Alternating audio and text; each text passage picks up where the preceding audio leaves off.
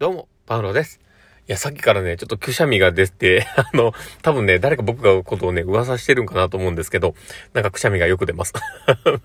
なんかね、もしかしたらね、会話しながらくしゃみが出そうなった時はですね、一旦止めるかもしれませんが、まあ、ご愛嬌ということで楽しんでもらえたらいいなと思ってもらいます。あ、言えてない、思っております。ということで、えー、今日の放送を始めていこうかなと思っております。えー、最後までお付き合いいただけると嬉しいです。はい。ということで、えー、今日も放送を始めていこうかなと思っております。えー、パールのマインドブックマーク。この番組は、看護を楽しくをコンセプトに、精神科看護の視点で、日々生活の中から聞いているあなたが生き生き生きるエッセンスになる情報をお届けしています。はい。ということで、えー、今日も収録を始めております。皆さんどうお過ごしでしょうか？えー、今日はですね、まあ、どんな話をしようかなってところなんですけど、えー、質問に対する答えを出そうとしない方がいいっていう話をしま、しようかなと思ってます。で、えまあ、どんなことかっていうところなんですけど、まだ本題をね、あの、中では話そうと思ってるんですけど、その前に、えー、とですね、あの、お知らせをさせていただけたらと思ってます。オンライン研修会があります。えー、今日から使える明日が変わる精神科訪問看護の場面別スキルということで、信頼関係構築のまずここスキルということで、私、パウロがですね、えー、話をしようと思っております。もしよければ、えー、参加いただけたら嬉しいです。で、今回はですね、えうちの事業所のですね、中継メンバーが集まってやっているので、え、金額的には安めの設定で1000円という形でやっております。で、時間も、え、1時間ほどの枠組みになっておりますので、もしよければ参加いただけたら嬉しいなと思ってます。ということで、え、今日も放送も始めていこうかなと思ってます。で、えー、もしよければですね、あの、URL 貼っときますので、えー、クリックしてみてください。で、えー、まあ、本題に入っていこうかと思うんですけど、今日ね、えー、話そうとしていた、えー、質問に対する答えを出そうとしない方がいいっていうところなんですけど、人って、あの、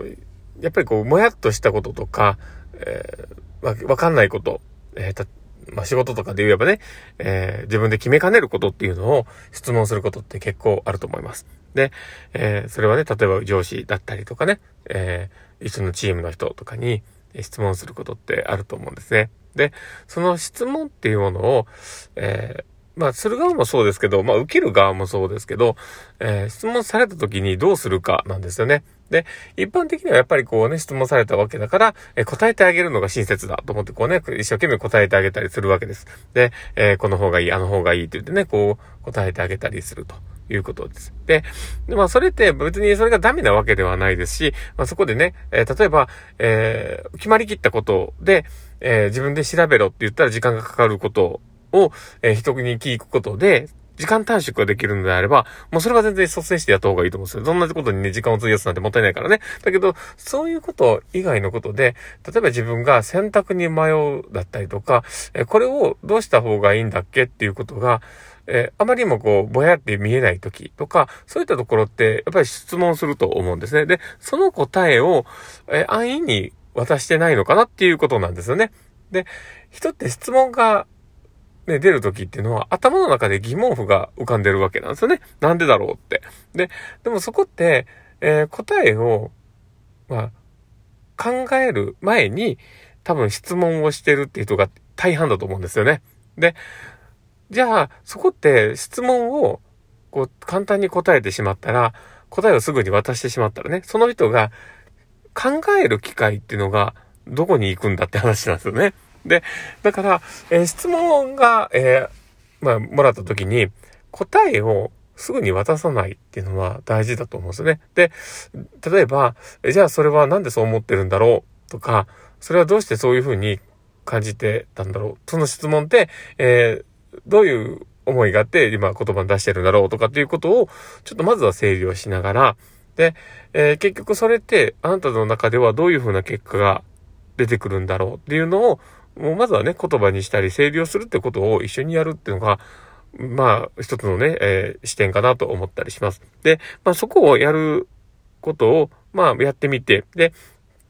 ただまあそこだけのね、えー、答えだけが、まあ、正しいとも限らないので、まあそれを、えー、あとはブラッシュアップしたり、えー、そこを、えー、自分が、えー、答えをね、聞かれてる側が、えー、自分としてはこういうふうな答えがあるんだよっていうことを、えー、示してみるとか。で、えー、その中で、えー、すり合わせていく、えー、新しいことを聞いた、その、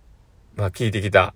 当人はですね、それを聞くことで、あ、そうだ、そういう考え方もあるのか。でも自分はこういうふうにしか考えられなかった。だから、え、そこのワンランク、ね、あの、価値観を上げるためにはどうしたらいいかっていうことに、えー、フォーカスをね、当てれるようにサポートしてあげる。まあ、それが質問の大切なポイントじゃないのかなと思ったりするんですね。なので、えー、まあ、迷ったり考えたり、まあ、いろんなこともね、こう、するしますけど、まあ、そこで、えー、質問を投げかけられた時にすぐに答えを渡さない。まあ、それは本当に大事なことかなと思ってます。で、まあ、なんでね、こういう、うまあ、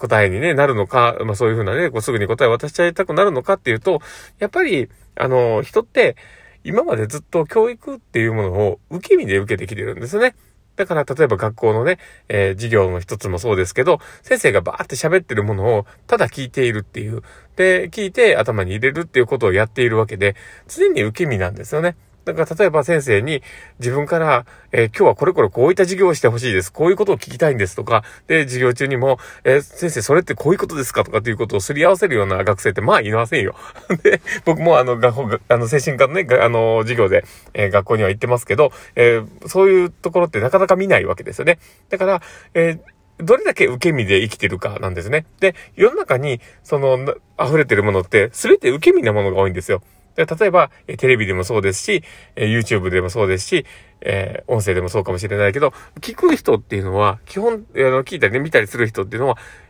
まあ、その、ね、あの、情報を提供してる側のものをそのまま受け取っているわけですよね。だから、えー、本当に受け身なんですよ。だから、そこをね、えー、勉強するっていうことを受け身だけで終わらさない、えー、そういったものの仕組みが過去になかった分、やっぱり人って物事を聞いて学ぼうという姿勢になってしまうんですよね。だからこそ、えー、今のご時世、まあこれからね、いろいろ成長していかなければいけないこの世の中の中では、やっぱり自分で考えるっていう、その聞くっていうことも、えー、大事だけど答えをすぐに渡さない、まあ、周り側の姿勢っていうのも大事なのかなと思ったりしています。なんかめっちゃ走ってますね。